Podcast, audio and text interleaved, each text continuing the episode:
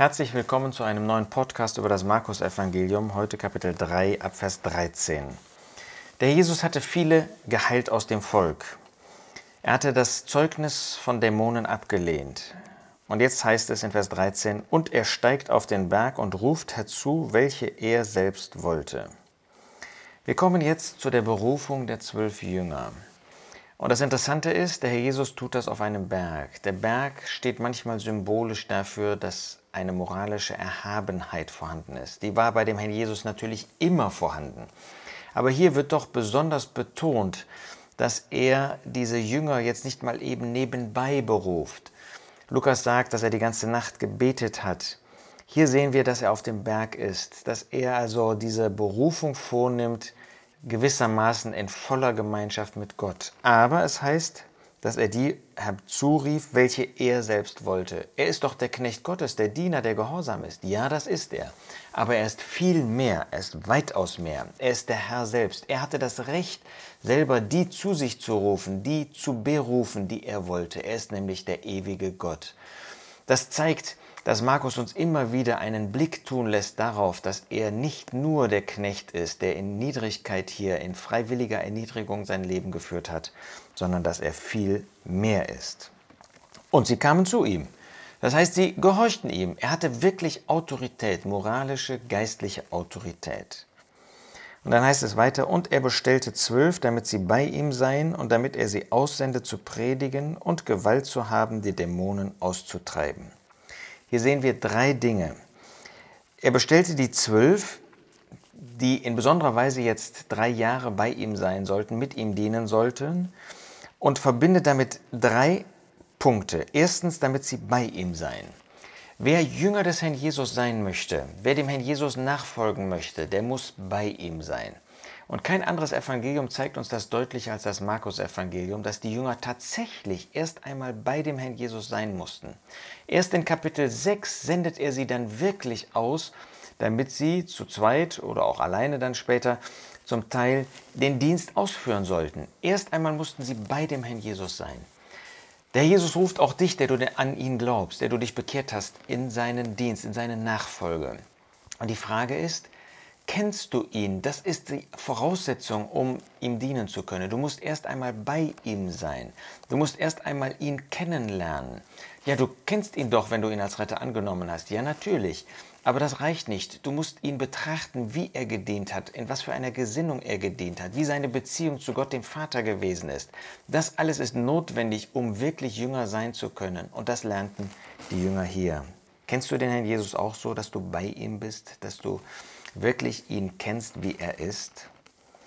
Zweitens, damit er sie aussendet zu predigen. Sie hatten also einen Auftrag, sie hatten eine Aufgabe, sie hatten einen Dienst. Vielleicht hast du nicht den Dienst zu predigen, das haben die wenigsten von uns, aber du hast den Dienst in dem Bereich, den der Herr vor deine Füße legt, ihm zu dienen, für ihn tätig zu sein. Tu das. Wenn er dich aussendet in seinen Dienst, dann darfst, dann sollst du das auch tun.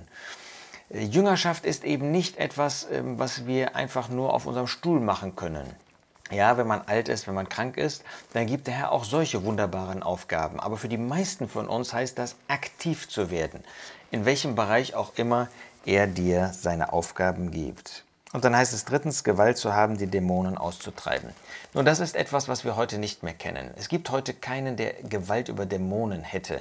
Das war damals den Jüngern gegeben, vielleicht in einer gewissen Zeit auch noch in, unter den ersten Christen, wo eine besondere Kraft den Gläubigen übertragen worden ist. Das haben wir heute nicht. Wir haben auch heute mit Dämonen zu tun, natürlich, ähm, aber nicht, dass wir dann irgendwie Kraft hätten, sie auszutreiben. Das ist allein die Sache des Herrn. Wir beten zu ihm und dann wird er handeln. Aber hier geht es darum, dass sie Gewalt Autorität hatten. Das brauchen auch wir in unserem Dienst. Wir brauchen die Autorität, um dem Herrn dienen zu können. Diese moralische Autorität werden wir nur dann haben, wenn wir ein Leben mit ihm führen.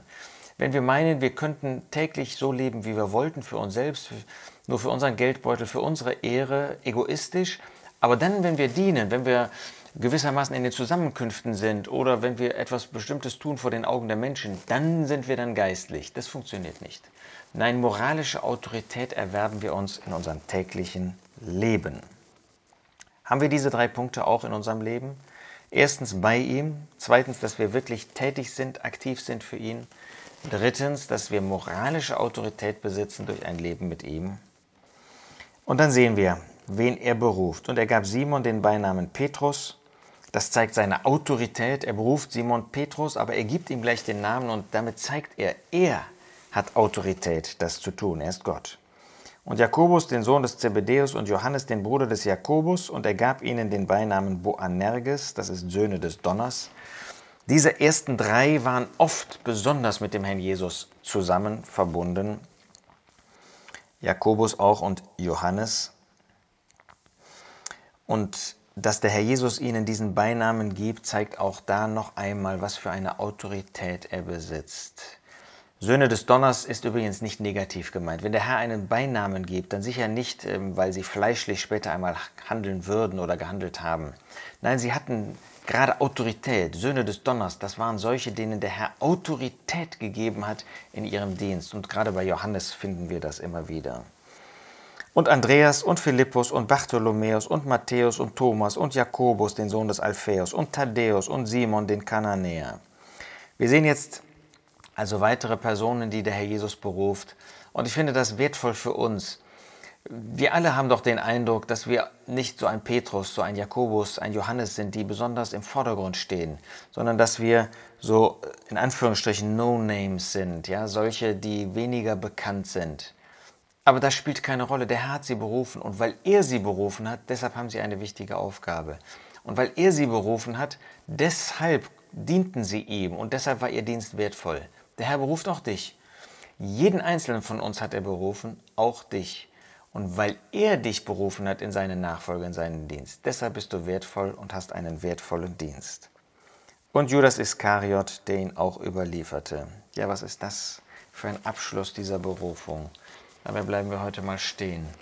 Der Herr hat auch den berufen, von dem er und nur er allein wusste, dass er ihn verleugnen, nein, sogar verraten würde, dass er ihn überliefern würde an die äh, Führer des Volkes Israel, dass er ein Ungläubiger war, einer, der ihn hasste.